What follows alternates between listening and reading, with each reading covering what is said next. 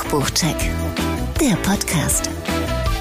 Von und mit Gregor Wagner und Patrick Linke.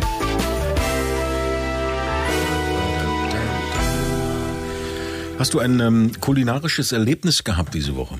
Ach so, äh, hallo Patrick. Hallo, Gregor. Wir müssen uns doch erstmal willkommen heißen, oder? Ja, du willkommen, willkommen, Gregor. Wir Hallo, müssen uns erstmal herzlich willkommen heißen. willkommen, Willkommen, Gregor. Na? Na, hatte ich ein kulinarisches Hattest du ein Erlebnis? kulinarisches Erlebnis die Woche? Nee, bis darauf, dass ich ein paar Sachen wieder gekocht habe aus diversen Büchern. Und? Sonst, ja, War lecker oder nicht so? Doch. Ja? Ja. Hattest du keinen Fail? nein, Nein? nein, Okay. hatte ich nicht. Okay. Okay. Lange nicht mehr. Hattest du einen Fail? Mm, Nee, Fail nicht, aber ich hatte mal so, ich hatte, ich, ich habe ein Buch äh, durchgearbeitet und habe es auch gleich weggelegt, habe gesagt, ach nee, das ist jetzt Quatsch. Okay. Ne? Ich sage natürlich nicht welches, aber ich habe dann die Rezepte gesagt und gesagt, ach nee. Apropos Quatsch. Ich hätte schon noch ein Thema. Ach, verrückt. Ne? Mhm. Und zwar ein, äh, ich habe jetzt hier ein Heft. Mhm. Ne? Ich reiche dir das mal rüber. Kennst du das? Lisa? Ja, Lisa Kochen und Backen. Nein, habe ich nicht. 99 Pasta-Rezepte. Mhm. Kennst du das? Nein, das kenne ich nicht. Aber Nee? ich meine mich zu erinnern, dass wir diese Woche schon mal dieses Thema hatten. Kann das Ganz sein? kurz, genau. Ist das, ist das was ich in, der Hand halte, Ja, genau, genau. das, wovon ich meine, Genau. was es ist? Der, der äh, Verlag, lass mal gucken, ist das der Bauer Verlag? Ich, muss, meine, das muss ja. ich noch recherchieren. Burda Verlag. Burda Verlag, Entschuldigung. Burda also der Burda Verlag ja. Mhm. kam auf die glorreiche Idee, ein Rezeptheft äh, rauszubringen, was komplett von der KI gemacht wurde. Mhm. Also Rezepte und Fotos. Das fand ich ja ganz spannend. Das gab auch bei einigen, ein- es gab so ein bisschen, also hast du ein bisschen in Social Media gelesen, haben sich sehr viele sehr Ja. darüber aufgeregt und äh, fanden die schon interessant. Ja. Ich bin ja äh, KI interessiert, ich finde das ja äh, spannend. Ja.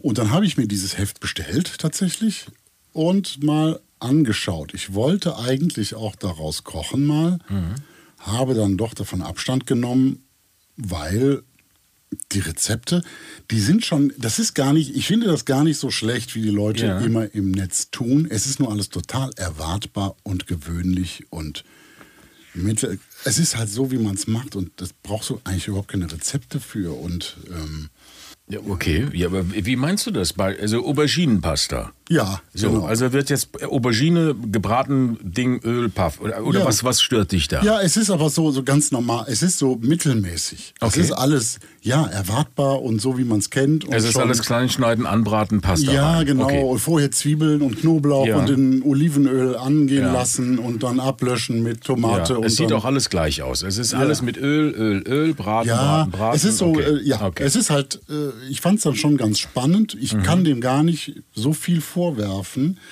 was sie falsch machen in den Rezepten, sind nur alle stinklangweilig. Also Mhm.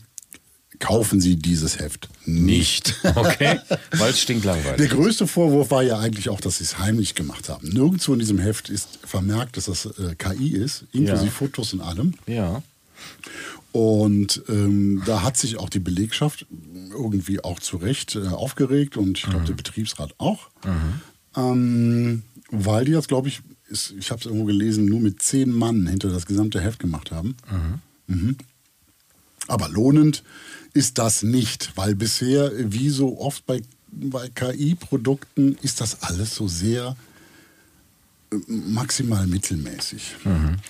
Bei vielen Rezepten ist auch noch der, der, der Kardinalfehler dabei, dass die Pasta zuerst gekocht wird. Da steht, garen Sie die Pasta nach Packungsangabe, abschütten und zur Stehen Seite lassen. stellen. Okay. Und dann fängt die Soße an. Das ist ja, geht ja jedem Italiener, ähm, rollen sich die Ja, ja, Fußnägel auf. Ja, Ja, genau. ja. Ja, ja, ja. Weil natürlich ähm, die Soße wartet auf die Nudel Mhm. und nicht andersrum. Ne? Ja. Das ist tatsächlich überraschend oft darin. Das stimmt, ja.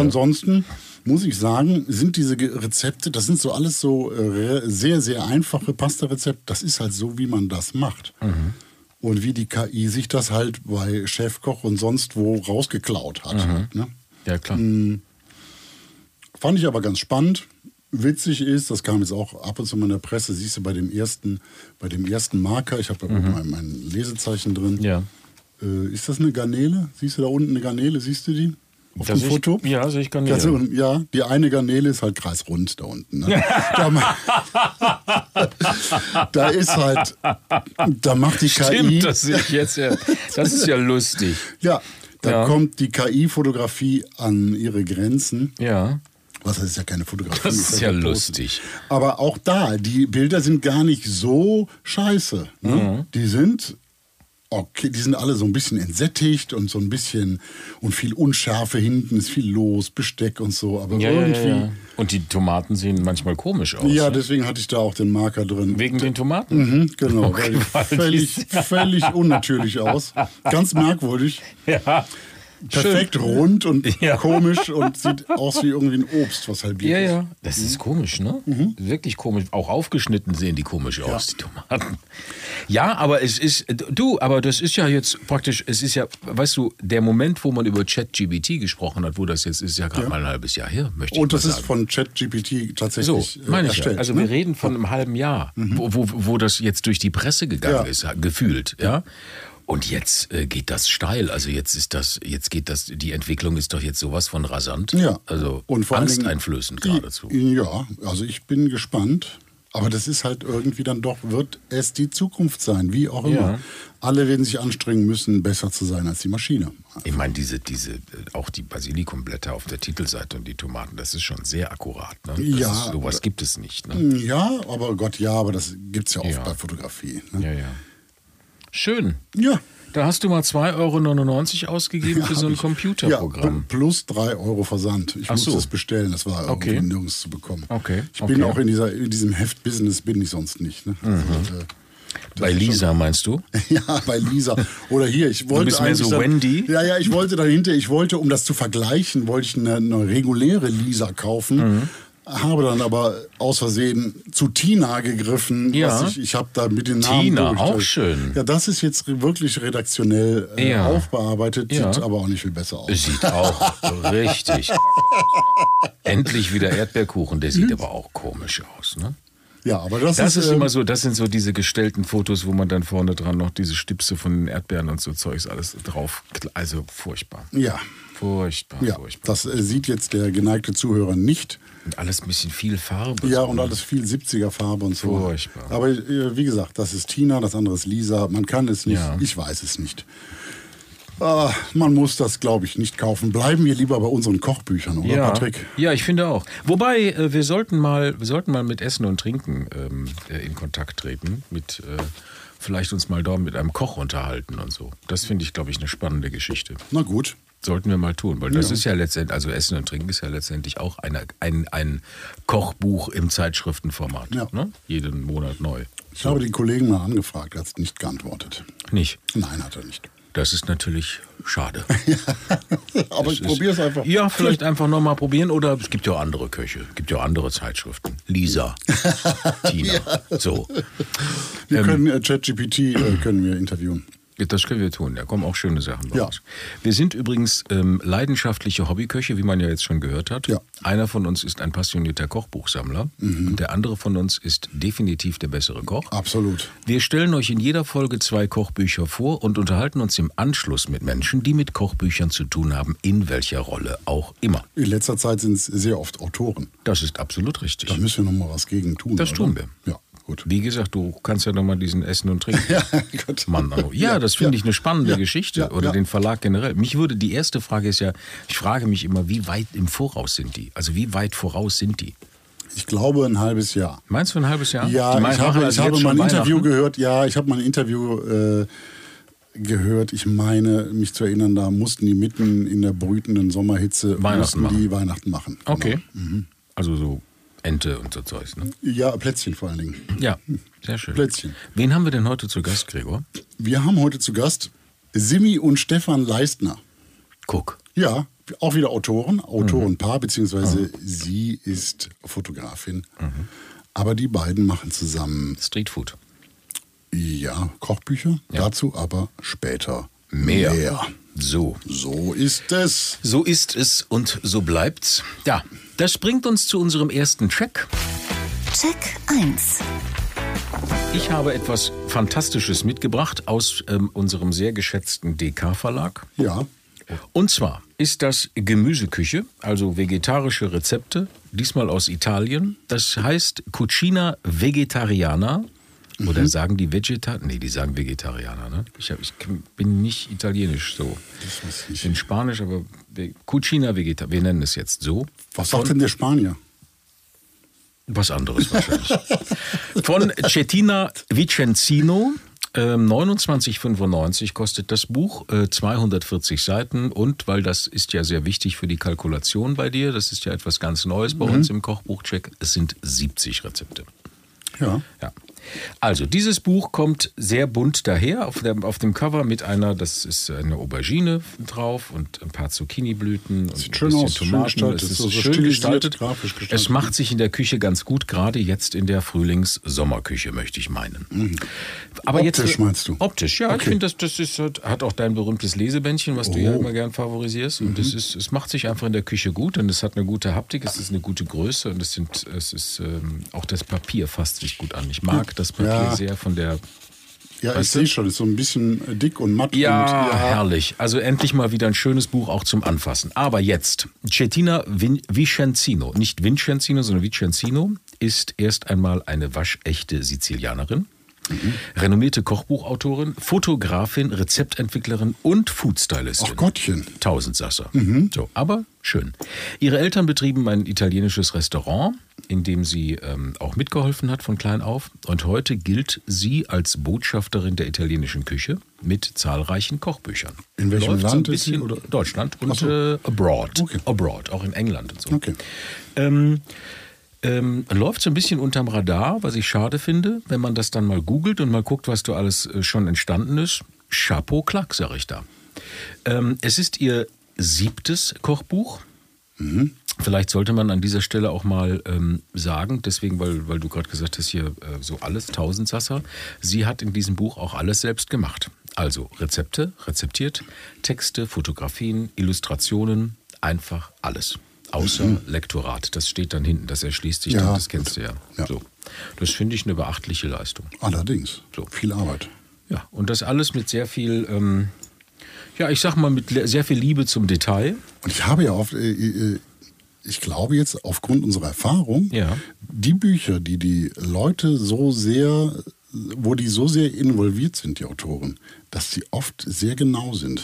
Die funktionieren tatsächlich wenig Fehler drin. Ne? Genau, das ist auch hier so. Das Weil die dann schreiben die die Rezepte, dann werden die zum, Ja. zum, zum äh, Fotografieren, werden die nachgekocht Mhm. Und da wird direkt äh, kontrolliert. Ich habe das Gefühl auch, dass Cettina Vicenzino ganz genau weiß, was sie da tut. Also Mhm. das, das zeigt dieses Buch. Und sie ist sich auch nicht zu schade. Also sie lebt äh, oder hat eine unfassbare Leidenschaft für italienische Küche. Gut, das ist natürlich wegen ihren Wurzeln auch. Ähm, und sie ist sich auch nicht zu schade, auch andere Kochbücher zu empfehlen oder andere äh, Menschen zu empfehlen, die, Kochbü die mit Kochen und so weiter und so fort zu tun haben. Es ist sehr, sehr, sehr, sehr detailverliebt. Zum Beispiel spricht sie in diesem Buch hier auch von dem Buch äh, Super Olio von Michaela Bogner. Das ist ein Buch über, über äh, italienische Olivenöle und Okay. Olivenölsorten. Das Verlinken wir sie auch in den Shownotes. Ne? Absolut. Wie alle Bücher sind, Wir sind verlinkt ja in den Shownotes. Ne? Am Linken. Ja. Das finde ich ein bisschen, ich fand das ein bisschen, naja, ich sag mal, nicht übertrieben, aber hat mich, da habe ich dann gesagt, ach Gott, würde ich das machen? Sie sagt, man soll mindestens drei verschiedene Olivenöle in der Küche haben. Also Hab ein- ich, ein- aber ich, ich benutze sie alle hintereinander. Ach so. Gut, Wenn das eine leer ist, ich das nicht, nächste auf. Okay, das ist nicht Ihre Intention. Äh, Sie sagt, ähm, es geht von mildfruchtig, mittelfruchtig zu intensivfruchtig. Gut. Und dann soll man entscheiden, welches äh, Olivenöl man holt. Das finde ich, Ja, kann man machen. kann man machen. Ist ähm, herausfordernd. Ich habe noch so viele andere Öle, ne? da wird es irgendwann Ja. sehr voll in der Küche. Ne? Ja, ja. Wenn man natürlich hauptsächlich nur mit Olivenöl macht, kann man das vielleicht tun. Kann man. Aber ja, Aber nur Olivenöl ist auch langweilig, ne? Ja. Also würde ich jetzt nicht, ich habe ja. auch, also es gibt ja Leinöl und, und solche Sachen. Ja, Sesamöl. Walnussöl, denkst du, sollen wir alle Öle aufzählen? Ja, Sehr gerne. schön. Aber nein, ich finde gerade, wenn man Salate macht, kalte Salate, so Walnussöl, Haselnussöl und solche Sachen, spielt, ist das schon, gibt schon Geschmack. Ja. So, und dann hat sie ähm, auf Seite 230 ganz hinten sogar noch eine Liste von deutschen Importeuren, bei denen man sehr gute italienische Feinkost bekommt. Da ist natürlich auch ähm, unser Liebling Viani, äh, Mhm. die ja in Köln auch eine Dependance haben, ist da auch drin. Aber vielleicht noch ein wenig zu ihren Büchern. Das ist nämlich eine sehr spannende Geschichte. Für ihr Buch Italia, das mag dem einen oder anderen ähm, äh, ein Begriff sein, das habe ich auch zu Hause, erhielt sie äh, als Erstplatzierte den Gourmand World Cookbook Award als bestes italienisches Kochbuch der Welt. Ach, schau an. So. Werden übrigens gerade wieder vergeben, ne? Ja. Ja, aber wie ist Dann hat sie für Toskana in meiner Küche den Deutschen Kochbuchpreis bekommen in Gold in der Kategorie Italien. Und ihr fünftes Kochbuch Sizilien in meiner Küche wurde 2020 unter dem Titel The Sicily Cookbook äh, ins Englische übersetzt. Und dieses Buch ist dort ein Weltbestseller geworden. Ach, So, das mal nur Schau so, an. nur mal so einen raushauen. Ne? Jetzt also dann zu Cucina Vegetariana, ein vegetarisches Italienbuch. Sie schreibt gleich zu Beginn, und das finde ich sehr schön, Italiener, Zitat, ne? Italiener, allen voran die Süditaliener, lieben vegetarische Gerichte. Sie sind Meister darin, aus unscheinbarem Grünzeug, eiweißreichen Hülsenfrüchten und gemahlenem Getreide genussvolle, intelligente und sehr gesunde Menüs zu zaubern. Ohne Fleisch und Fisch lässt sich problemlos ein traditionelles italienisches Vier-Gänge-Menü zubereiten. okay. So. Ja. Und so ist dieses Buch auch aufgeteilt. Es geht los, also klassisch italienisch. Das würde bedeuten, oder es bedeutet Antipasti, Antipasti. Pri- Genau. Primi, Da sind dann so. Sachen drin mit äh, Crostini, mit äh, äh, Ziegenkäse, Brotsalat, Burrata, klar, Karottensalat, Radicchio, also klassische Sachen. Primi ist viel Pasta, natürlich. Vor allem auch Pasta-Grundrezepte. und die sind gut, also mit Ei und ohne Ei. Ich finde ja Pasta ohne Ei auch manchmal spannender als diese Pasta mit Ei. Das muss aber jeder selber.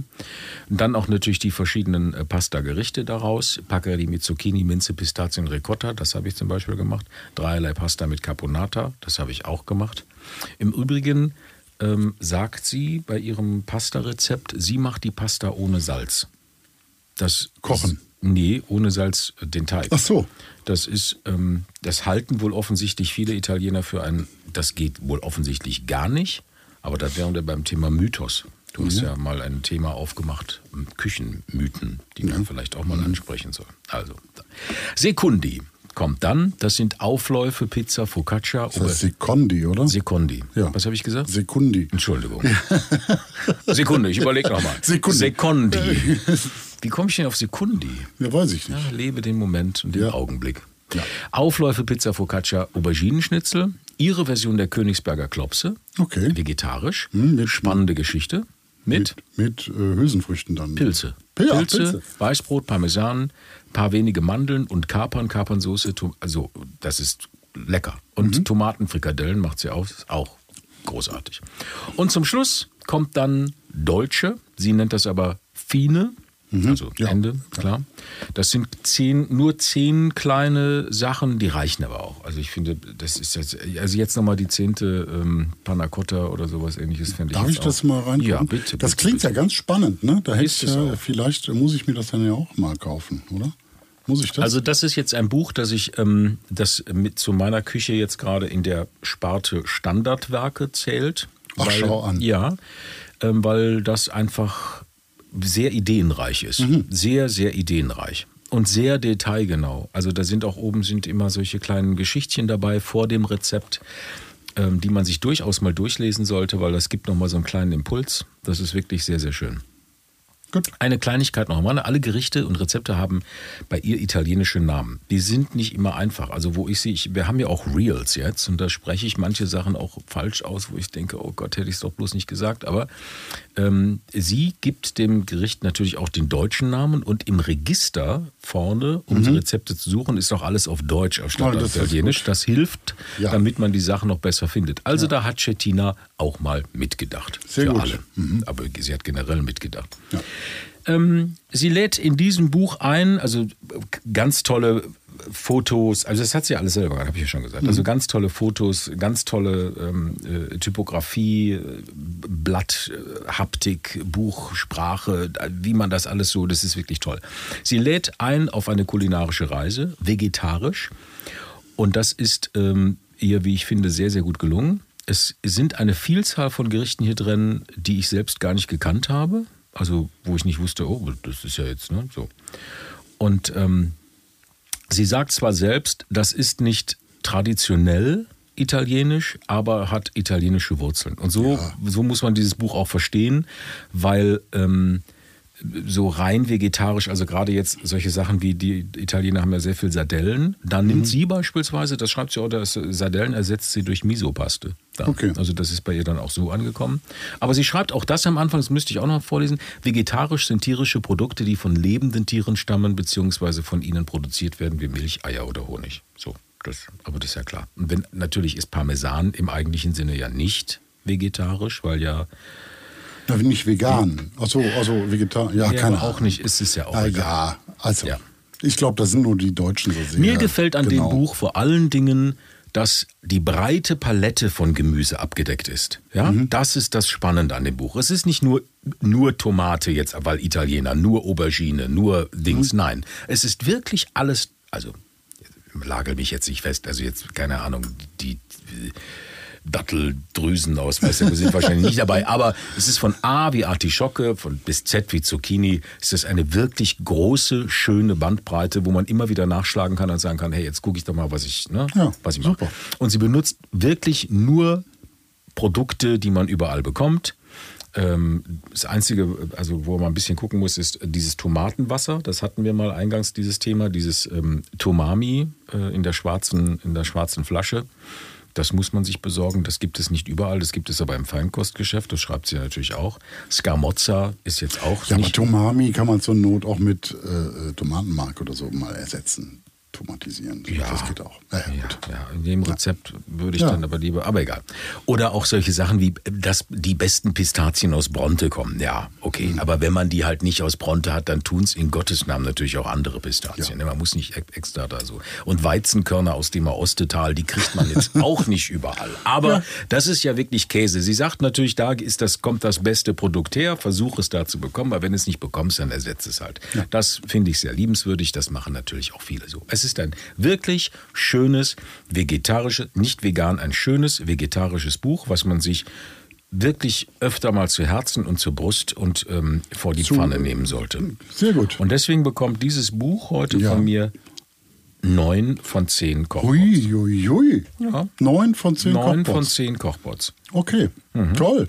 Mir hat das sehr gut gefallen. Sehr gut. Sehr Und gut, ich würde gut, dich bitten, dieses Buch dir auch zu bestellen. Und meins bekommst du nicht mehr. Doch, Nein. das verlässt diesen. Das, das, das, Möge die Macht mit dir sein. Nein, nein, das ist, das ist schon ein sehr, sehr schönes Buch. Das hat, das hat mir sehr viel Freude gemacht. Und das nächste, wir haben ja, auch darf man schon spoilern, nee, es ist, es- ich bleibe der Gemüseküche treu. Ich finde Erstmal, ja, ja. ja, das bringt uns ja zu dem, habe ich ja gesagt, das ist äh, mit der Kochausbildung, die Schweizer, also Schweizer Sterneköche setzen sich jetzt gerade dafür ein, dass die Kochausbildung in der Schweiz auch einen veganen Teil bekommt. Mhm. Also, dass man da, weil sie sagen, äh, Fleisch hat keine Zukunft mehr offensichtlich. Okay. Also die Zukunft ist ohne Fleisch. So ist das. Also das war, habe ich das irgendwie so ein Instagram-Post, habe ich gesehen, mit diesem Essen, also im Sinne von isst kein Fleisch. Ja, Ja, Weiß der nicht. Fleischkonsum ist tatsächlich deutlich zurückgegangen. Moment, ich habe dazu eine äh, kleine Ja. Statistik auch. zu Recht auch. Wenn du willst, Moment, da muss Bitte, ich kurz bitte. mal. Möchte ich, interessiert mich, interessiert, Interessiert mich. dich? Ja. Ja. Wie die Frage, wer schenkt denn jetzt die Bergische Waldquelle ein? Monika, wie immer. Monika, Monika. Sommerpause. Ist, ist sie nicht in der Sommerpause? Nee, die darf nicht in die Sommerpause. Die macht Pause, wenn wir Pause machen. Ha. Sehr schön. So, Fleischverkehr, äh, Fle- Fleischverkehr. Fleischverkehr finde ich aber auch eine schöne Geschichte. Ja, Fleischverzehr sinkt 2022 auf Rekordtief. Okay. So waren es 1992 62,9 Kilogramm Schlachtgewicht pro Kopf.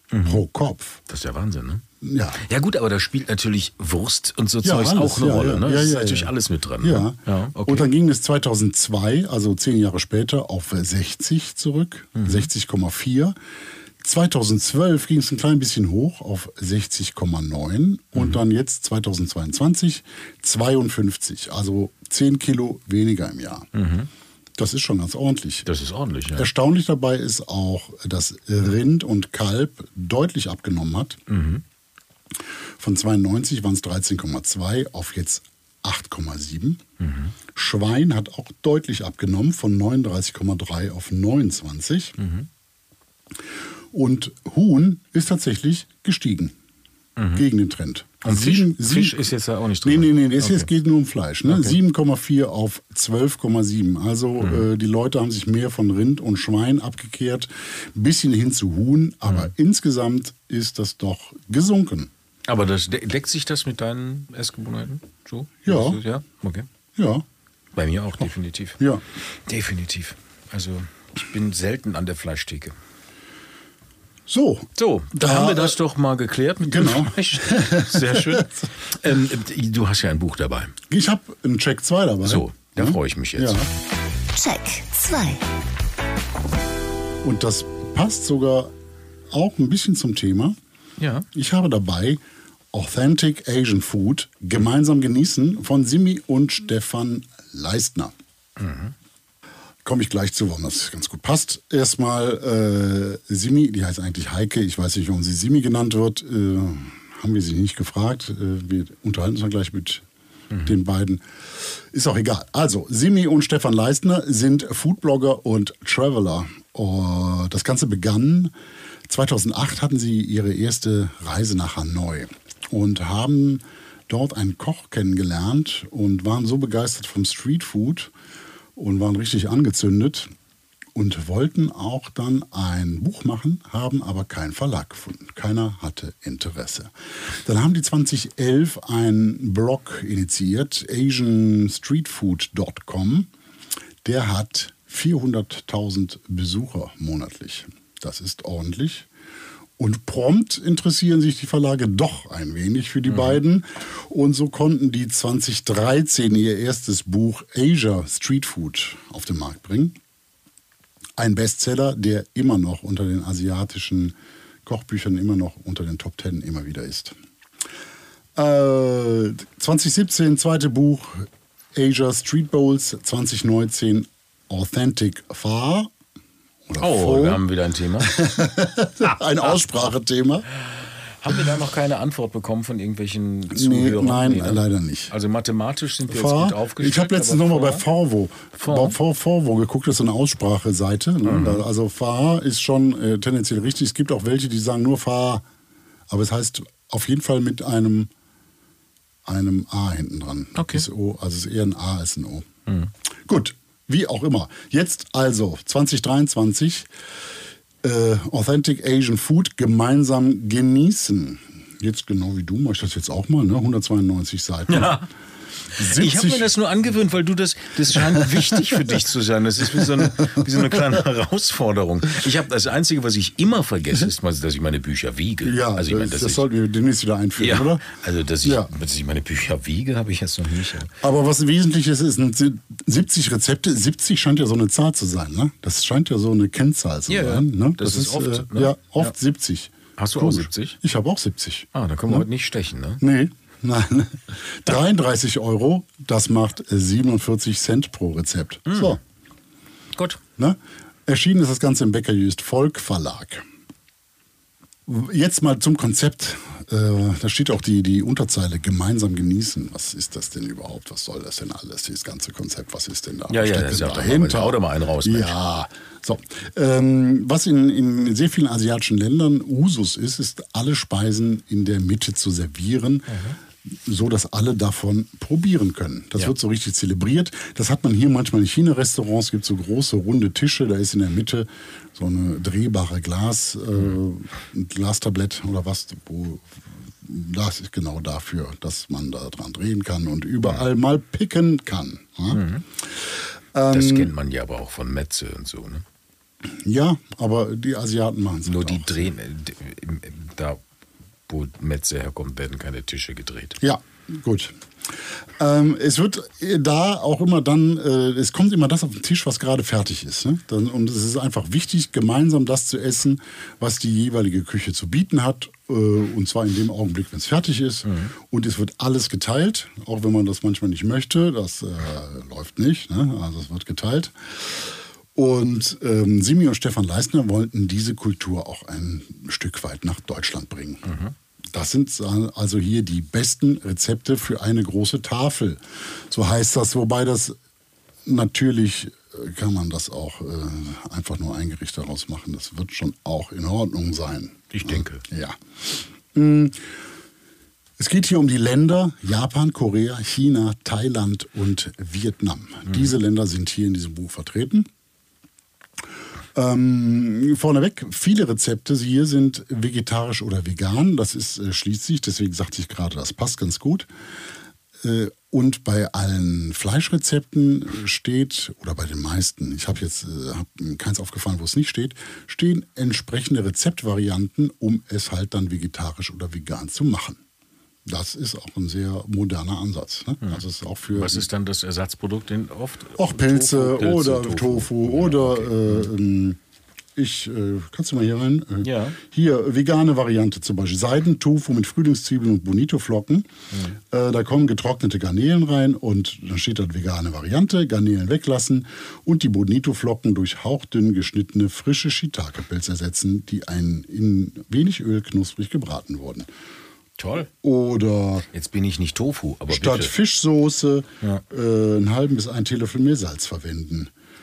Oder äh, Fleisch kann bei diesem Gericht durch Mockhuhn aus der Dose ersetzt werden. Da komme ich gleich noch zu, zu dem Mockhuhn. So, so, so Varianten sind das. Okay, Ne? Mockhuhn aus der Dose. Ja, komme ich gleich noch zu. Okay.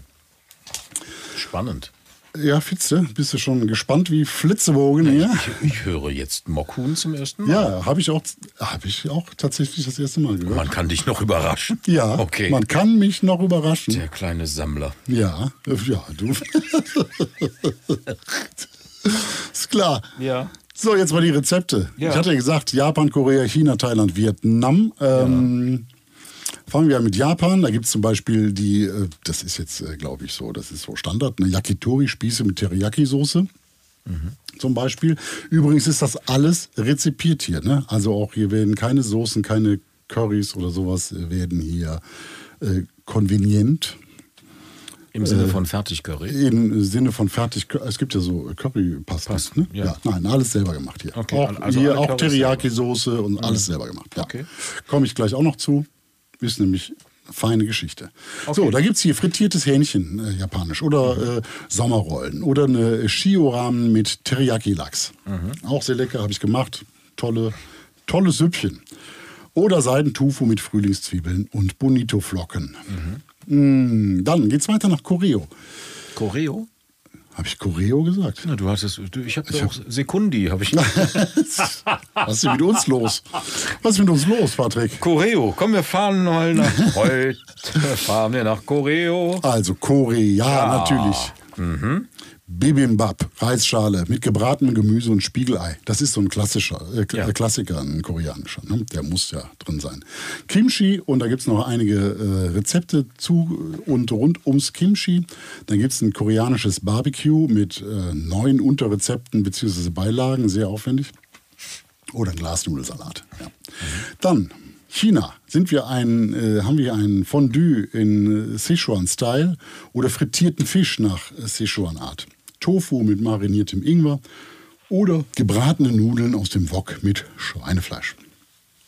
Geht's weiter nach Thailand.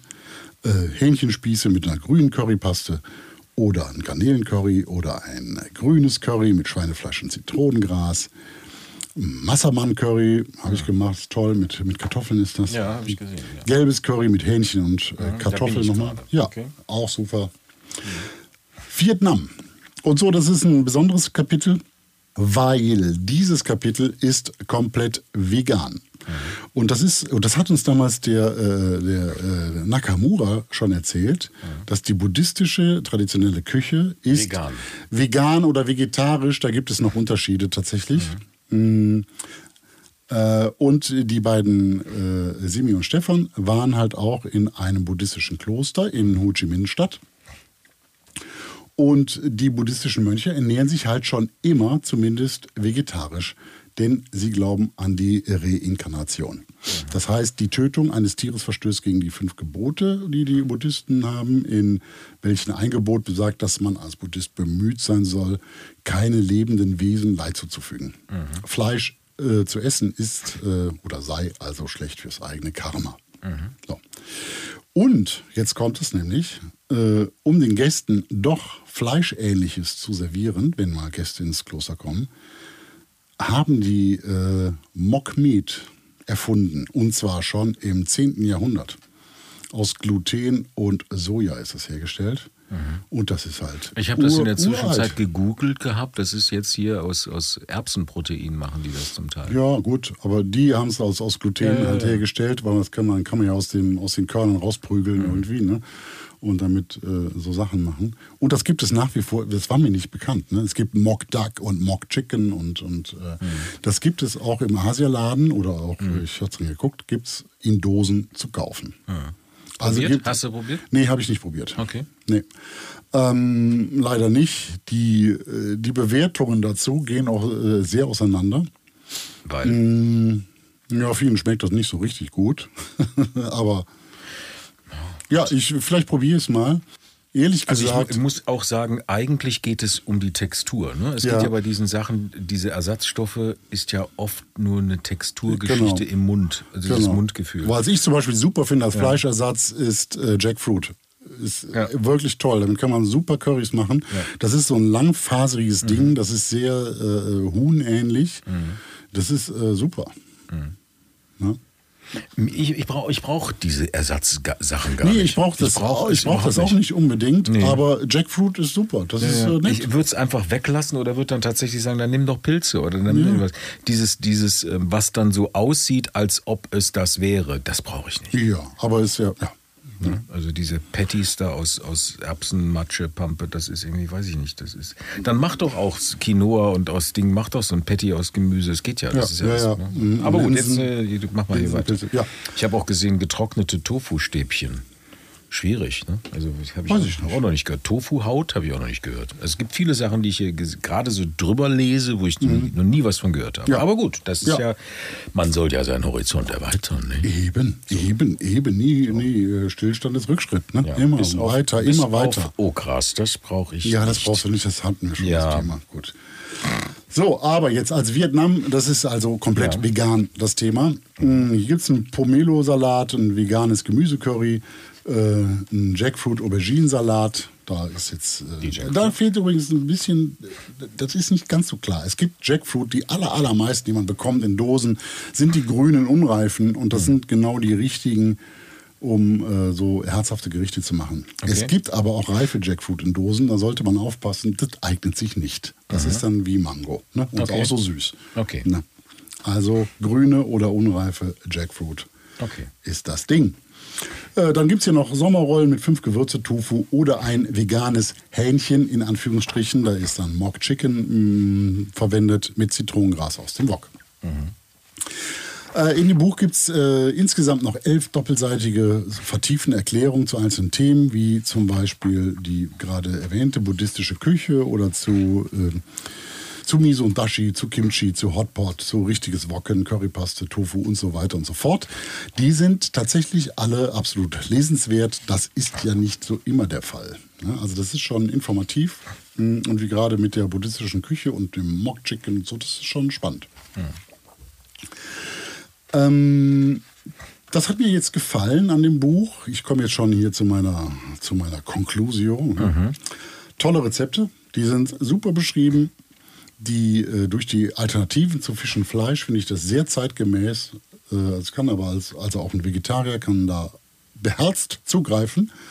Äh, das sind schöne Fotos. Auch die Mutfotos, welche sich äh, so rein mengenmäßig angenehm zurückhalten in dem Foto, die sind aber sehr schön. Die Rezepte in dem Buch sind hier klar im Fokus. Was habe ich gelernt in dem Buch? Äh, zum Beispiel Currypasten mit dem Stabmixer machen. Ja. Das habe ich irgendwie nie gemacht. Ich habe mir immer am Mörsein abgemörsert. ne? Warum? Weiß ich nicht. Da hätte ich natürlich früher drauf kommen können, bin ich aber nicht.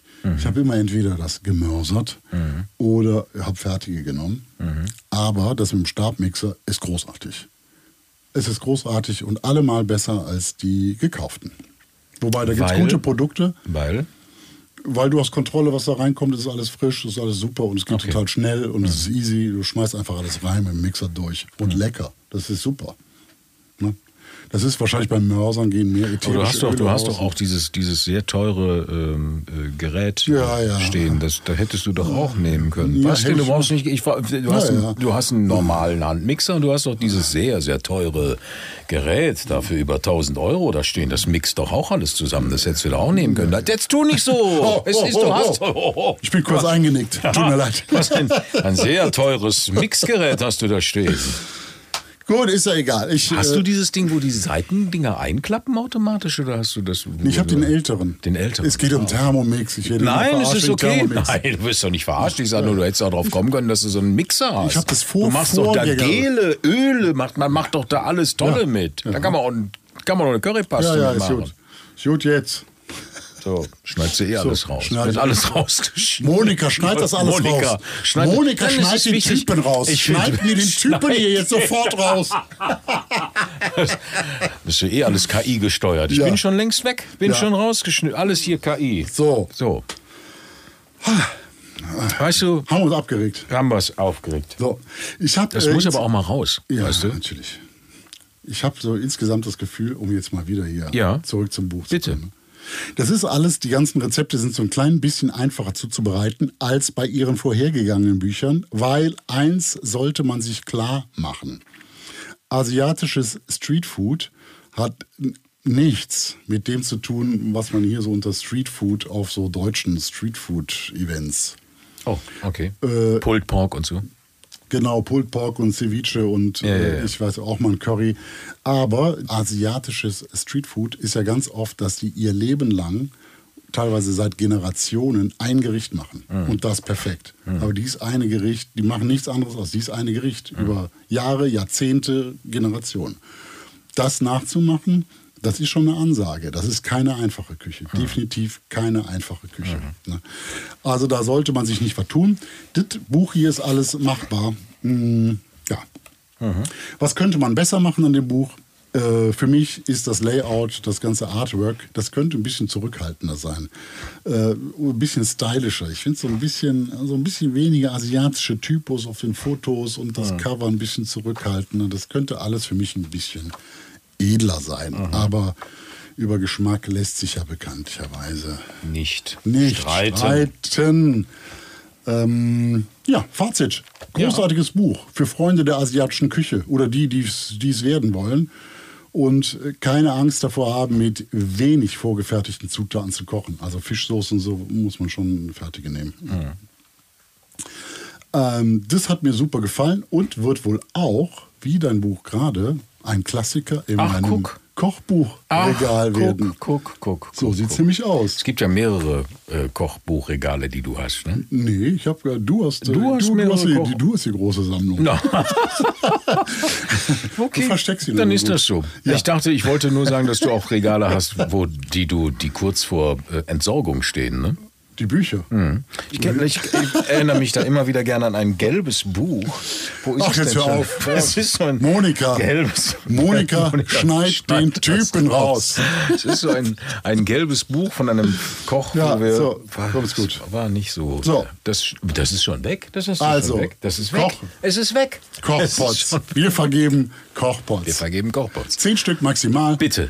Eins ist ja nix oder Ja. null und zehn ist äh, Ja. over the top. Das So. vergebe ich ja gar nicht. Ne? Das Ja, macht ja aber wir hatten eins, hatten wir, das war's wert. Wir hatten ja, ein gut. Buch. Ich gebe dem acht Punkte.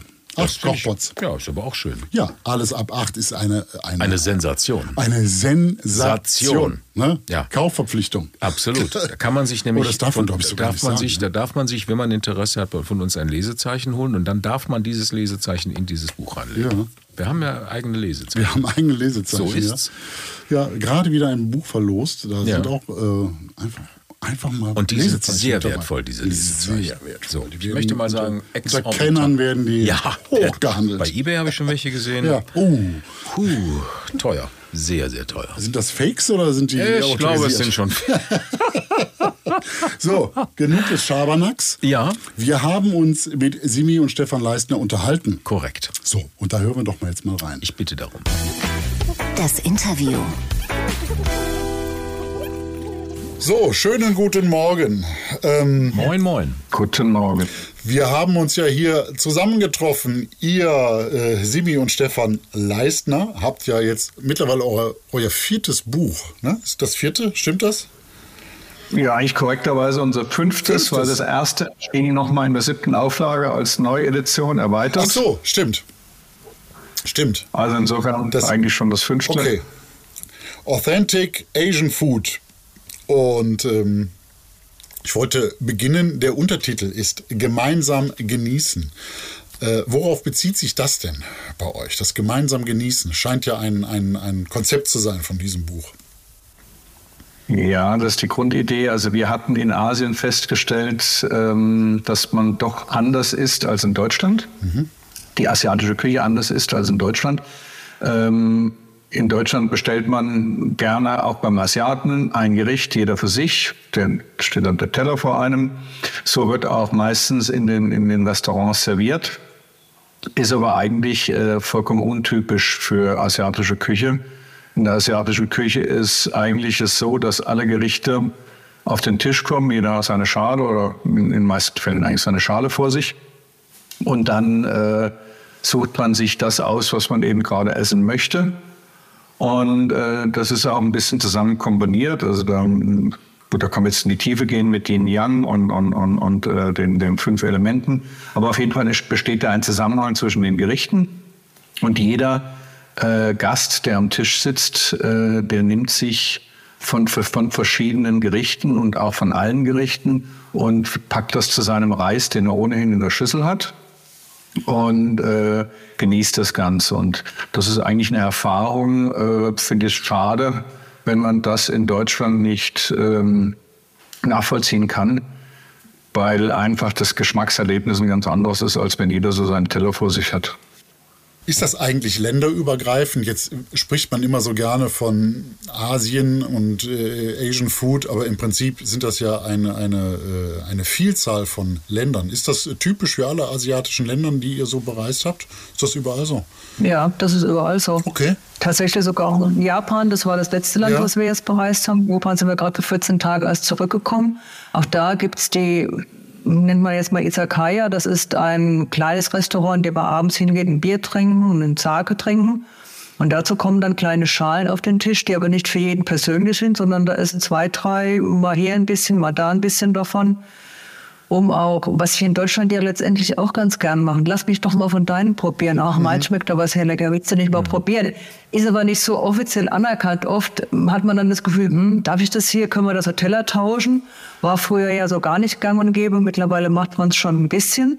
Aber das sind wirklich alle Länder, in denen es so gegessen wird. Jetzt habt ihr das auch, das steht bei euch auch in der Einleitung vorne dran, wie, wie sich das äh, darstellt. Aber wenn man da zum ersten Mal hingeht, wie muss man sich denn das vorstellen? Es kann ja auch sein, dass als erstes das Dessert kommt, ne? Wenn ich das dann richtig gelesen habe. Ja, es kann natürlich eins passieren. Ich meine, es ist dort, es gibt zwei Dinge. Ich kann es dort essen, ich kann es hier essen. Mhm. Wenn ich es äh, dort esse, muss ich natürlich ein bisschen wissen, was ich bestelle, was manchmal nicht einfach ist. Also ist uns auch schon so gegangen, dass wir vor Speisekarten saßen und äh, im Grunde auch nicht wussten, was wir bestellen sollten und einfach mal probiert haben und wahrscheinlich ein, ein äh, Asiate gesagt hat, um Gottes Willen, was haben die denn da zusammengestellt? Äh, es wird kein normaler Mensch bei uns so essen in der Reihenfolge oder in der, in der Zusammenstellung. Also man muss im Grunde schon eine gewisse Kenntnis mitbringen, um das dann auch dort bestellen zu können oder sich eben beraten lassen. Mhm. Und hier in Deutschland ist es komischerweise relativ schwer, weil äh, selbst wenn man dann im Restaurant darauf anspricht, ja, wir hätten es gern geteilt und hätten es gern zusammengestellt, kommt am Anfang erstmal so ein bisschen, hm, ja, äh, ist jetzt nicht so üblich. Nach einer Weile merkt man aber, dass äh, es den, den, den, den Gastwirten auch Spaß macht und dass sie es gern machen. Aber es braucht immer so ein bisschen den, den, die kleine Hürde, über die man springen muss oder über die sie springen müssen um das Ganze dann entsprechend zu machen. Aber es geht. Jetzt schreibt ihr auch drin, äh, allen äh, Warnungen zum Trotz habt ihr euch bei Streetfood als äh, äh, äh durchgefressen auf der Straße sozusagen. Äh, allen Warnungen zum Trotz, wie gefährlich ist es denn oder wie gefährlich war es denn? Gab es gefährliche Momente am Ende? Nein, die gab es im Grunde nie. Okay gab es nie. Es ist ja in der Regel so, dass die meisten Street-Food-Stände ein Gericht machen. Das kochen die frisch. Mhm. Die kaufen am Tag morgens ein und kochen dieses, kochen dieses Gericht. Äh, Im Gegenzug hat man oft in großen Hotels, in denen Buffetessen ist, da lauert viel mehr Gefahr. Das wird abends gekocht, das wird nicht immer so behandelt, wie man das nach deutschen Regeln behandeln sollte. Das steht lange da. Und da ist die Gefahr, dass man sich eine Magenverstimmung holt, äh, deutlich, deutlich größer. Aber muss man sich denn nicht als Europäer, wenn man zum ersten Mal auf so einem Streetfood-Markt ist, ein Stück weit überwinden, alles zu essen, alles zu probieren? Ja, äh, das schon, aber ähm, ja gut, das ist eine Frage der Abenteuerlust, das ist vollkommen richtig. Und manchmal darf man auch nicht links und rechts gucken, ja. äh, weil die Sauberkeit natürlich dann manchmal auch zu wünschen übrig lässt. Entscheidend ist eigentlich der Blick in den Topf mhm. Oder auf den, auf den Grillstand. Und, und auf den Teller und auf die Leute, die dort sitzen und was die Leute essen und wie viele Leute da sitzen. Also ein Beispiel, wenn ich jetzt an den Stand komme, an dem bin ich der einzige Gast und das möglichst noch um die Mittagszeit und da putzelt also irgendwas so ein bisschen äh, vor sich hin. Hätte ich mal eher gesagt, hm, vielleicht ein andermal. Wenn ich aber an, ein, an einen Stand gehe und äh, der ist voll mit Menschen, also möglichst muss ich vielleicht noch Schlange stehen und da wird also gewerkelt in der Küche und gebraten und, und geschmort und gekocht äh, da kann nichts passieren. Also dann ist die Wahrscheinlichkeit, mir da was zu holen, genauso groß, wie wenn ich hier in ein Sternerestaurant gehe. Also das äh, ist dann einfach so, ist ein bisschen einfach das Gefühl, das Auge, was ich entwickeln muss. Mhm. Naja, aber auch das ist ein Ding, weil wir gerade gesagt haben, viele Leute stehen, was wir auch in allen asiatischen Ländern erlebt haben. Man wartet auf gutes Essen. Okay gut Stände, die, wo die Einheimischen wissen, da isst man gut, steht man. Das geht bis Japan. Wir haben zum Teil ein bis eineinhalb Stunden vor Restaurants gestanden. Mhm. In völliger Ruhe, keine Aufgeregtheit, kein nichts. In Taiwan, einem guten Restaurant, oder guten Streetfood, ständig Restaurant ist der falsche Ausdruck, gibt es mittlerweile sogar die Anzeige, wie lange man warten muss. Man steht in China, man steht in Vietnam, auch in Thailand, also da, wo das Essen gut ist, wo man auch dann auch als Anfänger am besten hingeht. Bisschen Zeit mitbringen, bisschen Geduld mitbringen, aber da, hat man, da weiß man dann auch, da ist es gut. Reserviert wird nicht, also Reservierung kennt man dann nicht. Dann stellt man. Und das Streetfood okay. nicht. Achso, ja, ist das Streetfood, ja, ja, gut, das stimmt, ja, ja, klar. In der Szene jetzt ich komme um 14 Uhr an dein Motorrad. ja. Äh, Nochmal eine Frage jetzt zum Buch. Ihr jetzt mit diesem gemeinsamen Genießen. Wie stelle ich das denn zusammen? Jetzt mache ich so für Gäste einen asiatischen Abend und ich habe euer Buch und ich möchte, ihr beschreibt das ja auch in dem Kapitel äh, Samrup, wenn das so richtig ausgesprochen ist, dass das alles zusammengestellt und komponiert ist auch. Die Speisen jetzt äh, zu, zu was Scharfen soll was Mildes oder äh, und äh, was steht ja noch? Ein äh, scharfes und mildes und so. Das, das soll irgendwie komponiert werden. Wie, wie mache ich das, wenn ich jetzt euer Buch habe? Wie stelle ich sowas zusammen? Also gehen wir mal einfach als Beispiel. Bleiben wir bei dem Samrup oder Samrup, äh, bei, den, bei den thailändischen. Da hätte ich jetzt mal gesagt, ich mache ein Curry, ich mache einen Salat, äh, ich mache eine Suppe und ich mache was Gegrilltes und mache vor allen Dingen, was ganz, ganz wichtig als Basis, ich mache Reis. Das heißt also in der Mitte steht der große Topf Reis, dann steht eine Schale Curry, eine Schüssel Curry, äh, ein paar gegrillte Spieße, der Salat und eben die Suppe. Und die Suppe kann ich während des Essens, da gibt es also keine Vor- und Nachher, sondern die kann ich einfach dazu essen. Wir haben allerdings bewusst im Buch äh, es nicht so strikt gemacht, dass es also Menüfolgen gibt. Das war ursprünglich mal der Ansatz. Dann hat uns aber der Verlag noch eines Besseren belehrt, hat gesagt, ja okay, Wein ist ja schön und gut, aber es gibt natürlich auch Einzelpersonen, die essen möchten. Und äh, es gibt unterschiedliche Gruppengrößen und man sollte das Ganze doch relativ offen machen. Wir verstehen es als Anregung. Man kann nicht kombinieren, man muss aber nicht kombinieren. Man kann auch zwei Gerichte machen, man kann auch ein Gericht machen. Es ist kein Zwang bei der ganzen Geschichte dahinter. Aber es sind tatsächlich die Gerichte, so wie sie jetzt im thailändischen Bereich, vor dem wir uns gerade bewegen, sind sie so ausgelegt, dass man jeden Salat mit jedem gegrillten, jedem Curry, das passt dann mhm. letztendlich alles zusammen. Okay. Das untereinander von kombinierbar. Weil ich dachte, ich sah so das Konzept und dachte dann ein bisschen, dann müsste man einen so ein bisschen in die Hand nehmen, wie, wie kombiniere ich das am schlauesten jetzt, die verschiedenen Gerichte. Ne? Ja, war schon ein bisschen so die Idee dahinter, dass wir gesagt haben, einerseits ja die Anregung, aber eben nicht, nicht jetzt äh, diktieren, äh, so Menü 1, Menü 2, Menü 3, sondern äh, es letzten Endes einfach so ein bisschen auch den Leuten überlassen, was esse ich gern, ich habe jetzt mal Lust auf, auf ein gelbes Curry und mache dazu ähnliche Spieße. Nee, ich würde da vielleicht das Curry mit dem, das grüne Curry mit dem Bauchfleisch machen. Äh, das würde vielleicht jetzt äh, in der reinen Lehre, würde jetzt vielleicht ein Thailänder sagen, oh, aufgepasst, mhm. nicht das mit dem. Aber äh, das kann man natürlich auch übertreiben. Entscheidend ist für uns eigentlich bei der ganzen Geschichte der gemeinsame Genuss. Das heißt, äh, die Menschen haben Spaß, äh, die können sich zusammensetzen. Jeder nimmt aus jeder Schüssel und es steht ein ganz anderes, ähm, ja, wie soll ich sagen, ein ganz anderer Spaß, ein ganz anderes Sozialverhalten am Tisch, als wenn eben jeder seinen Teller vor sich hat. Mhm. So, jetzt ähm, Asien ist ja ein Riesengebiet. Ihr macht das ja aus Passion, seid ihr in Ländern, Moment, ihr habt Vietnam, Kambodscha, Laos, Thailand, Myanmar, Japan, Korea, China waren, glaube ich, so jetzt bisher so grob so die, die, die Länder. Ähm, wofür stehen die einzelnen Länder so kulinarisch? Kann man das so runterkürzen? Ja, kann man schon. Kann man schon. Also, ich meine, ganz kurz äh, China. China hat vier Hauptküchen, die nochmal unterteilt werden in verschiedene Unterküchen. Also das ist im Grunde schon mal ein Kontinent kulinarisch für sich. Ähm, aber du hast, man hat eins. Äh, es gibt die zwei Hauptküchen. Das ist die indische Küche und das ist die chinesische Küche. Diese beiden Küchen, also die chinesische Küche hat die japanische Küche beeinflusst, hat die koreanische Küche beeinflusst und hat auch die nordvietnamesische Küche sehr stark beeinflusst. Wiederum die indische Küche hat Einflüsse äh, in die thailändische Küche, in die malaiische Küche. Burmese. In die burmesische Küche. Laot. Laotische, ähm, also diese ganzen südostasiatischen Küchen.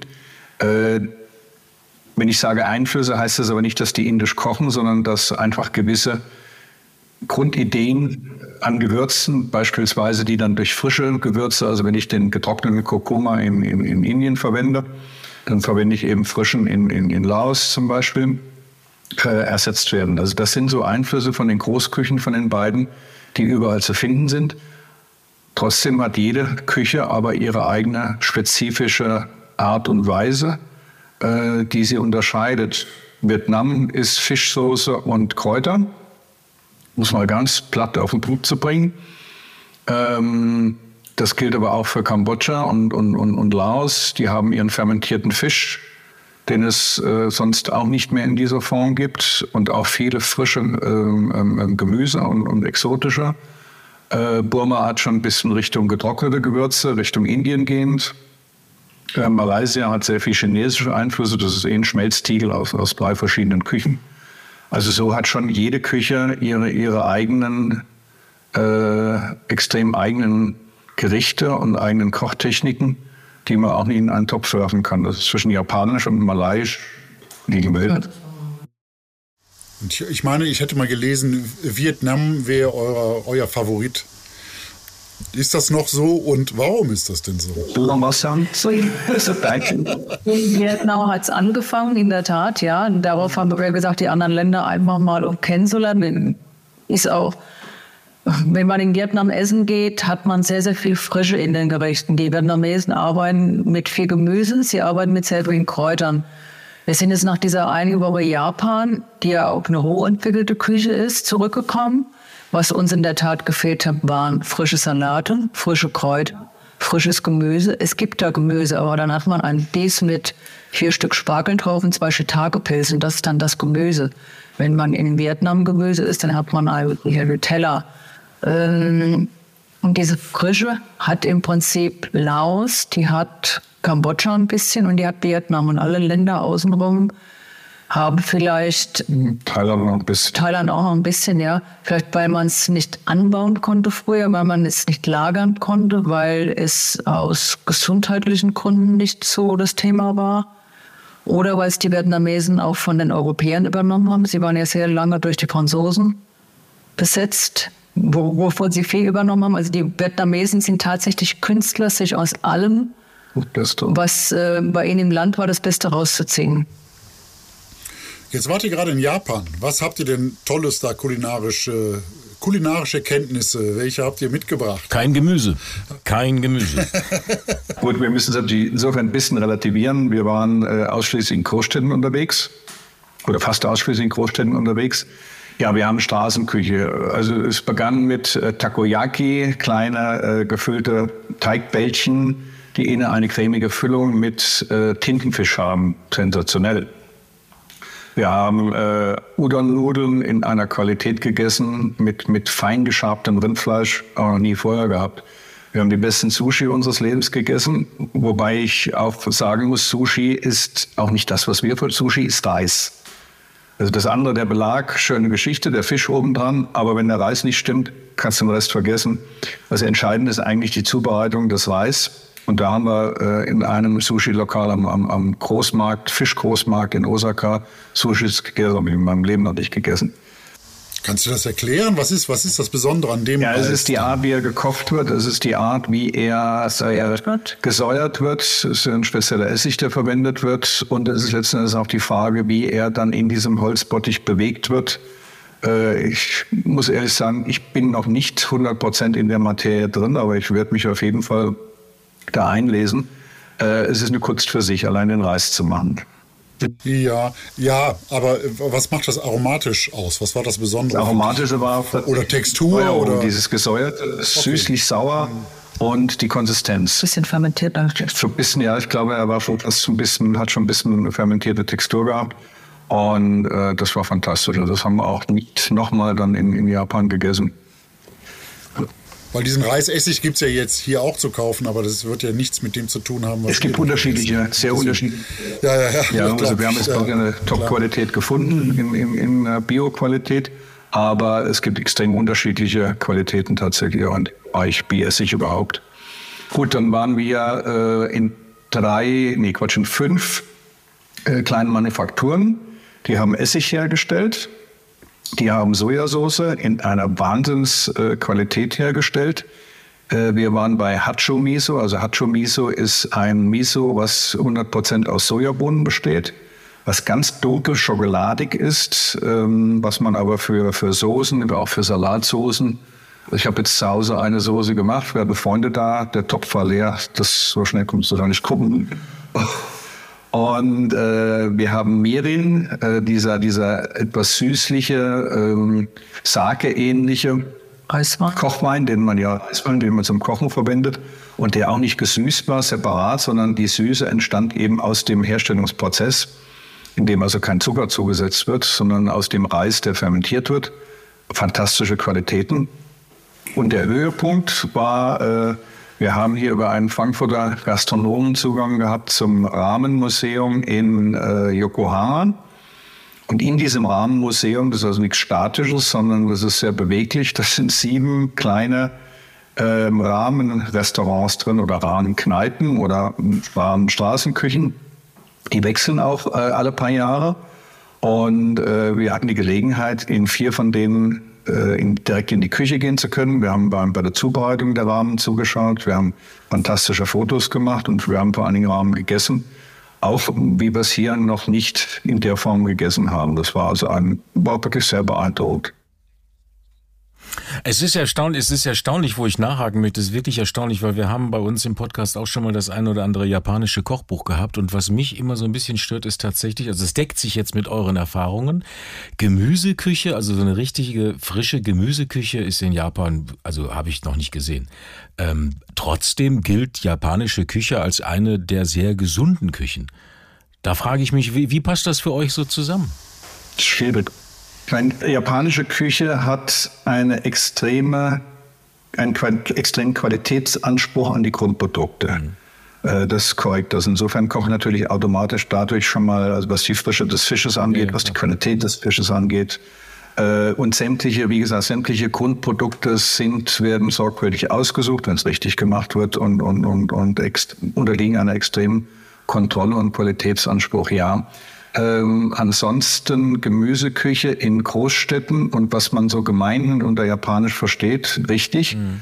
Äh, es gibt allerdings, da sind wir aber noch nicht vorgedrungen. Ein anderes Ding. Ich glaube, da ist noch ein anderes Ding. Ja. Die Gerichte oder die Tellergrößen sind alle recht klein. Man hat nie so einen großen Teller wie bei uns. Also man würde, ja, wir waren einmal ein ganz besonderes Schweineschnitzel essen, was auch mit so einem Hachomiso gemacht hat. Das war aber das einzige große Stück Fleisch. Alles andere sind so die kleinen Dinge, die man isst. Das sind nicht diese riesen, schweren, großen Portionen. Vielleicht trägt das auch ein bisschen zum gesünderen Essen bei. Klar fehlt das Gemüse, das ist vollkommen klar. richtig. Und, ähm, ja, ich glaube auch die Üppigkeit ist nicht vorhanden. Es ist nicht üppig, nein. Ja. Man ist nicht gestopft. Also es wirkt am Anfang, wenn die dann Soße drüber und dann Mayonnaise, also die Okonomiyaki, die wir gegessen haben, Ja. mit Pfannkuchen. Auf den Bildern haben wir gedacht, oh Gott, das, mir, das ist ja, das ist ja schlimmer, als wenn du hier zum, zum McDonalds gehst. Äh, aber sowas zugeklatscht mit Soße. Wenn man es isst, ist es total leicht. Es belastet nicht. Ähm, die sehen zwar schwer aus, sind aber super leicht und sind auch super fein im Geschmack. Und äh, man geht anschließend raus und hat so einen äh, Pfannkuchen gegessen und fühlt sich im Karneval so irgendwo überfressen. Jetzt habt ihr es, jetzt habt ihr es gerade selber gesagt, kleine Teller, gesunde Küche. Mir ist eben auf dem Rückzahl, auf dem, auf, bei eurem Buch, das ist so, war, fand ich sehr, sehr lustig. Hinten drauf auf dem Buch ist dann eine, ähm, der Vorteil dieser Bücher ähm, oder dieses Buches, es gibt eine präzise Kalorien, einen präzisen Kalorienverbrauchsrechner auch. Wie, wie kam es denn dazu? Ja, der ist nicht auf unserem Mist gewachsen. Ja, der der ist ja vom Verlag, ne? Der ist, der ist Nein, der ist vom Verlag. Der ist vom Verlag, das macht Becker Just Volk, macht das für alle seine Bücher. Ah, okay. Ist eine tolle Geschichte, also es ist ein Riesenakt, den sie da unternehmen. Mit Diätplan und Tagesplan. Gelegenheit. Kleiner, kleiner Einwurf. Äh, Ich muss wirklich sagen, man hat sich mit unserem Buch, äh, was ja nicht so 100 im ersten Moment in, die, in, die, in das Becker Just Volks äh, Portfolio reinpassen würde, könnte man sagen. Äh, Sie haben sich eine Riesenmühe gegeben. Äh, Sie haben ein tolles äh, Layout gemacht. Wir haben da richtig dran gearbeitet. Und vor allen Dingen, wir haben ein Lektorat gehabt, wie wir es in der Form noch nie hatten. Das wurde also von links nach rechts und oben nach unten durchgeknetet, alle Rezepte. Damit die müssten eigentlich wirklich, die müssten wirklich passen. Also ich muss sagen, das äh, ist nicht immer. Das, was ich bisher ge gekocht habe, das passt auch. Das beruhigt mich. Frage nochmal zur Gemüseküche. Mm, Jetzt war auch, wenn man die Kritiken von, den, von euren ersten beiden Büchern, glaube ich, liest, da war oft, äh, es wäre so fleischlastig, ähm, was ja, äh, was ich ein bisschen doof finde, weil es, es hat ja keinen Anspruch auf Vegetarismus gehabt, die Bücher. Äh, als Kritik ist das ein bisschen komisch. Aber äh, was meine Frage ist, ist das äh, vegetarisch-vegan, ist das in Asien ein Thema? Eigentlich. Diesen Trend, den wir hier haben. Also so, dass sie sogar, äh, dass das kritisiert wird, äh, dass da zu viel Fleisch drin wäre. Ihr seid ja ein bisschen drauf eingegangen. In dem neuen Buch gibt es ja immer Austauschtipps, wie man das auch vegetarisch äh, zubereiten kann. Aber ist das in Asien ein Thema überhaupt? Da müssen wir wieder ganz stark unterscheiden zwischen den Ländern. Uns ist das in Japan gar nicht begegnet. Da war vegetarisch überhaupt kein Thema. Das gibt es vielleicht auf dem Land, wo vielleicht noch mehr Gemüse verarbeitet wird, in den Städten überhaupt nicht. Das geht dann bis Thailand auch recht selten. Wo es im Moment sehr stark auftritt, ist Vietnam. Vietnam findet man es sehr stark. Okay. Und was wir festgestellt haben, wir haben ja auch ein vegetarisches Kapitel, was auch über Vietnam abgebildet ist. Ähm, die wirklich guten vegetarischen Gerichte kommen alle über den Buddhismus. Die Küche der Buddhisten ist ja schon immer vegetarisch-vegan, seit mehreren hundert Jahren. Und die können das wirklich, wirklich richtig gut. Es ist jetzt nicht irgendwo, dass man sagt, wie bei uns, ich möchte ein Schnitzel haben, das vegan ist. Es wird aus irgendwas nachgestellt was in meinen Augen dann auch nicht immer was mit gesund zu tun haben muss, weil da viel Öl, viel Zucker, viele Ersatzstoffe verwendet werden. Nein, also die benutzen schon tatsächlich Wurzeln, sie benutzen Soja recht viel in allen Formen. Und da haben wir hervorragend gegessen. Also das ist etwas, Ja, es gibt, es gibt die Tendenzen, also zwei Beispiele. Ähm, es gibt einen, einen Podcast, oder nicht ein Podcast, ein YouTube-Video von einer Journalistin, von einer Deutschen, die in Japan die äh, buddhistische, vegane Kultur erforschen wollte. Ich habe mir den Film angeschaut, ein schöner Film, aber äh, schlauer wird man anschließend auch nicht. Also es hat mit Veganismus gar nichts zu tun. Ähm, es gibt eine sehr bekannte ähm, amerikanisch-koreanische Kochbuchautorin, äh, die hat äh, The Korean Vegan veröffentlicht. Das ist äh, in, in, ein New York Times Bestseller. Die sagt, äh, als sie zum Veganismus gewechselt ist, hatte sie Angst, ihre koreanische Kultur zu verlieren, weil die koreanische Kultur isst Fleisch. Sie hat es trotzdem gemacht, sie hat einen riesen Erfolg damit, aber man muss sich darüber im Klaren sein, der Einfluss kam nicht aus Korea, sondern der kam aus Amerika. Der kam über ihren Mann, der Amerikaner ist und der sie dann irgendwann dazu gebracht hat. Ähm, das nächste ist, ja, es gibt deutlich weniger Fleisch. Also diese Fleischportionen, die wir kennen, Steak auf dem Teller, ah, Riesenfleischklops. Ähm, natürlich essen die schon Fleisch, aber trotzdem ist es immer eine Zusammenstellung aus mehreren Gerichten, in denen auch Gemüse dabei ist, in denen auch äh, sehr, sehr viel Reis dabei ist.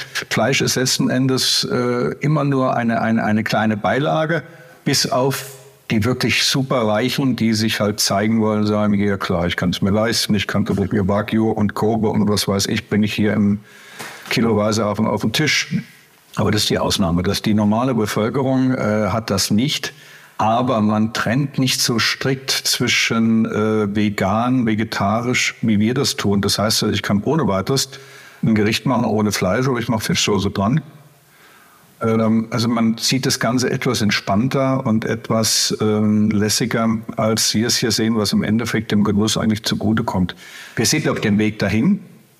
Also wir sind ja nicht auf dem Weg zum Veganisten, nein, aber äh, wir merken selbst äh, an uns auch, dass uns äh, eine, eine, eine fleischarme äh, Kost sehr, sehr gut tut und haben schon ein paar Ideen, was das Thema angeht, wie wir das in Zukunft angehen werden. Die Kritik ist zwar vollkommen einerseits nicht berechtigt, weil wir haben nie geschrieben, wir machen vegetarisch. Ja, ja, eben, da, darum ging es mir auch gar nicht. Aber es ist nachvollziehbar, ja. ja. Es, ist, es ist eine Entwicklung. Also wir würden das Buch heute so nicht mehr schreiben, wie wir es damals geschrieben haben, um es kurz zu machen. Ja, aber ihr habt das ja super gemacht jetzt in dem neuen Buch. Einfach Beispiele, was kann man austauschen, damit es vegetarisch wird. Das ist ja wunderbar so. Ne? Noch äh, Frage, Authentic heißt es ja, ne? Authentisch. Wie, wie kommt ihr an eure Rezepte dran? Jetzt äh, Authentizität ist da ja versprochen. Ähm, sind die von euch auch entwickelt oder abgeschrieben oder also nicht, nicht negativ gemeint, sondern ihr reist da. Äh, äh, wie, wie kommt ihr an die Rezepte? Also wenn sie abgeschrieben werden, würden wir es auf jeden Fall nicht erzählen. Ja. äh, trotzdem, ja, es ist eine Mischung aus beidem. Es ist äh, Vororterfahrung. Das heißt also, wir nutzen immer die Gelegenheit, das fing damals in Hanoi an, äh, mit, mit äh, einer Vietnamesin, die mit einem Franzosen verheiratet ist, wo wir die ersten zehn Gerichte gekocht haben und erst, und erst mal einen Eindruck überhaupt bekommen haben, wie macht man das. Äh, das letzte, was wir hatten, war in Kambodscha in einer, äh, mit einem sehr, sehr guten Koch dort, der sich modernisiert hat, der moderne kambodschanische Küche macht, aber uns zu seiner Mutter geführt hat auf den Hof. Und wir haben traditionell äh, im, im, im kambodschanischen Stil mit ihr gekocht. Es war eine super Erfahrung und mit der Familie dann gegessen. Ähm, äh, wir haben in Thailand mit, mit, mit verschiedenen äh, Frauen gekocht also, oder Köchinnen gekocht, die also wunderbar das, das, das äh, uns gezeigt haben, wie man das macht. Aber ich gebe zu, äh, wir nutzen natürlich auch sowohl Internet als auch verschiedene Bücher, um Ideen zu bekommen und äh, passen das dann so an, dass es einerseits die Authentizität nicht verliert oder möglichst wenig davon verliert, gleichzeitig aber in Deutschland nachkochbar ist. Und diesen Spagat, den haben wir eigentlich ganz gut hingebracht. Wir bilden uns ein, dass die Rezepte doch ziemlich nah dem, dem, dem Original sind und äh, gleichzeitig aber hier gut nachzukochen sind. Wir würden aber auch keine Rezepte machen, die wir nicht gegessen haben, um nicht zu wissen, wie sie schmecken sollen. Das ist, glaube ich, auch ein ganz großer Punkt bei der Authentizität, dass man also man muss es auch noch mal gegessen haben, um zu sagen, das kommt jetzt an die Sache dran. Und wie, wie, wie, ja, wie kommuniziert ihr denn eigentlich vor Ort? Also ich glaube, wenn man so einen Curry bekommt, da ist ja so schwer rauszuschmecken, was da für äh, Aromen und Gewürze drin sind. Wenn ihr nachfragt, also wie kommuniziert ihr vor Ort? Könnt ihr alle Sprachen? Ja, natürlich fließen. Ja, das ist gut.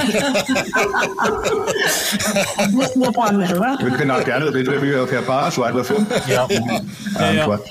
Nein, Japanisch hat es immerhin so äh, Guten Tag und vielen Dank gereicht.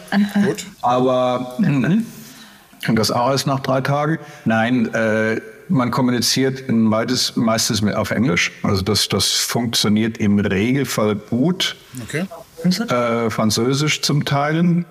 Ähm, gut, ich lerne momentan Vietnamesisch, aber das hat sich jetzt noch nicht so niedergeschlagen, äh, dass ich mich jetzt mit, mit, mit Köchen oder Köchinnen äh, über das Thema unterhalten konnte.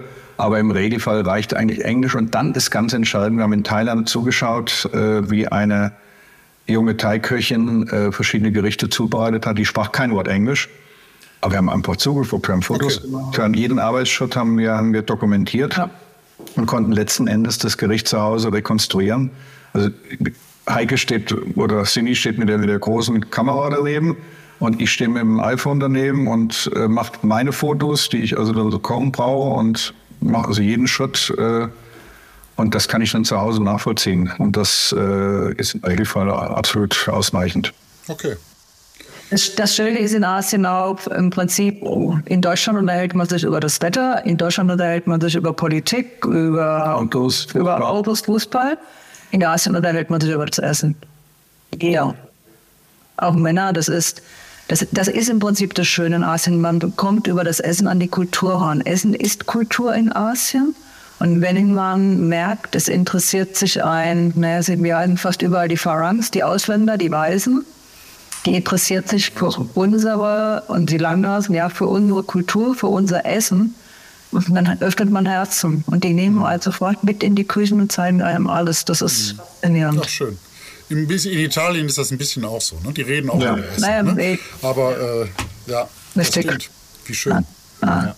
Öffne dein Herz, Gregor. Ja, mach ich. Mach ich. Ja. Geh in die Küche und öffne dein Herz.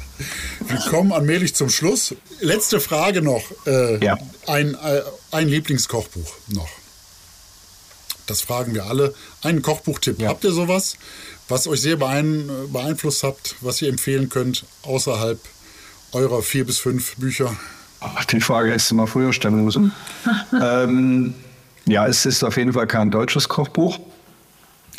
Es sind verschiedene, also es gibt äh, Thai-Kochbücher, äh, es gibt koreanische Kochbücher, es gibt chinesische, also ich meine, nehmen wir mal ein Beispiel, gut, das ist ein gutes Beispiel. Äh, Frischer Ganlauf mit ihrer Sichuan-Küche.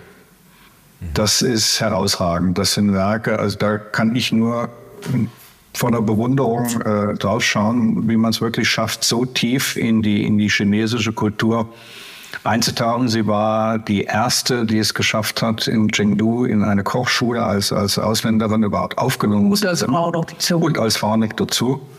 Und hat ja viele Bücher geschrieben, aber vorwiegend auch über Sichuan-Küche. Und äh, das finde ich extrem beeindruckend. Und da gibt es so ein paar Autoren, die Thompson. wirklich, äh, ja gut, äh, ähm, David Thompson, David Thompson zum Beispiel, die Thai-Küche. der sich unglaublich in die Thai-Küche reingearbeitet hat, also bis in alle Verästelungen. Also das ist schon, das ist schon beeindruckend, wenn jemand imstande ist, sich so nicht, nicht nur oberflächlich zu sagen, ja, machen wir halt mal ein Thai-Kochbuch, so mit den gängigen Sachen sondern sich so intensiv mit einer Küche zu befassen, dass es eigentlich im Grunde schon unkommerziell ist, weil hm, da gibt es ja dann auch nicht so viel, so viel äh, äh, Leser dafür. Und das finde ich schon extrem beeindruckend. Das sind doch schon mal tolle Tipps. Super. Vielen Dank. Danke. Ja. Danke für das Gespräch. Hat Spaß gemacht. Danke für die Zeit. Du bist nicht so wie ich, Patrick.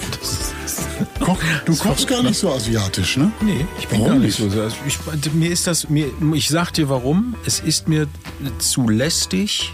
Ja. Oder ich mir ist, mir, es ist mir lästig, ehrlicherweise, in einen asiatischen Lebensmittelladen zu gehen, den ich, die meisten habe ich bis heute nicht verstanden, wie sie eingerichtet sind. Nee, ich muss, also ja. mir ist das zu lästig, da die Produkte zu holen und ich bilde mir ein, das ist vielleicht auch falsch, ich bilde mir oft auch ein, dass diese Tüten, die die da verkaufen, irgendwie von vor zehn Jahren oder von vor fünf Jahren sind. Naja, ich weiß, das, das stimmt alles drauf. nicht. Ja, ja, es steht drauf, aber ich weiß, das stimmt alles nicht. Aber ich habe oft so das Gefühl, wenn es um so gewisse Dinge geht, wenn die Packungen schon aussehen, als wären sie, ich weiß nicht. Weißt du, das ist so, da habe ich einfach ein Problem mit. Okay. Da habe ich wirklich ein Problem. Das ist aber schreck.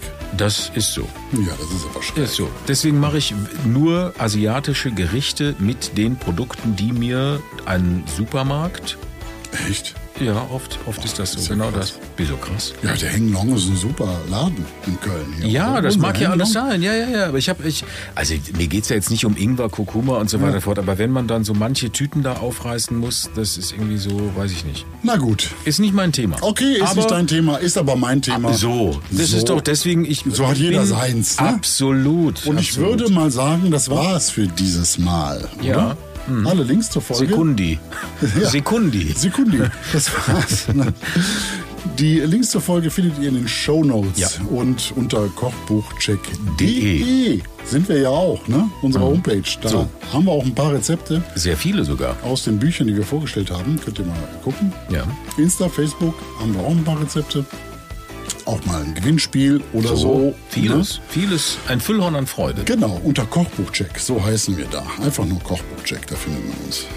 So, wir freuen uns über eure Nachrichten. Ja, Sagen Tschüss, Servus und Goodbye. ja, tschö und adieu. Machtet euch lecker. So, Ne? so, Tschüss. so. Du kochst also heute wieder asiatisch. Ja, weiß ich nicht. Ist das doof, wenn ich. Wenn, das ist nicht doof, ne? Das ist einfach, ich habe da so ein Problem. mit. Das ist. Ich weiß nicht, was du meinst. Die Tüten, die wo du meinst, die sind älter, als was draufsteht. Dann gehen wir noch zusammen in einen Asialaden. Und dann zeige ich dir, dann zeige ich dir die Tüten und diese.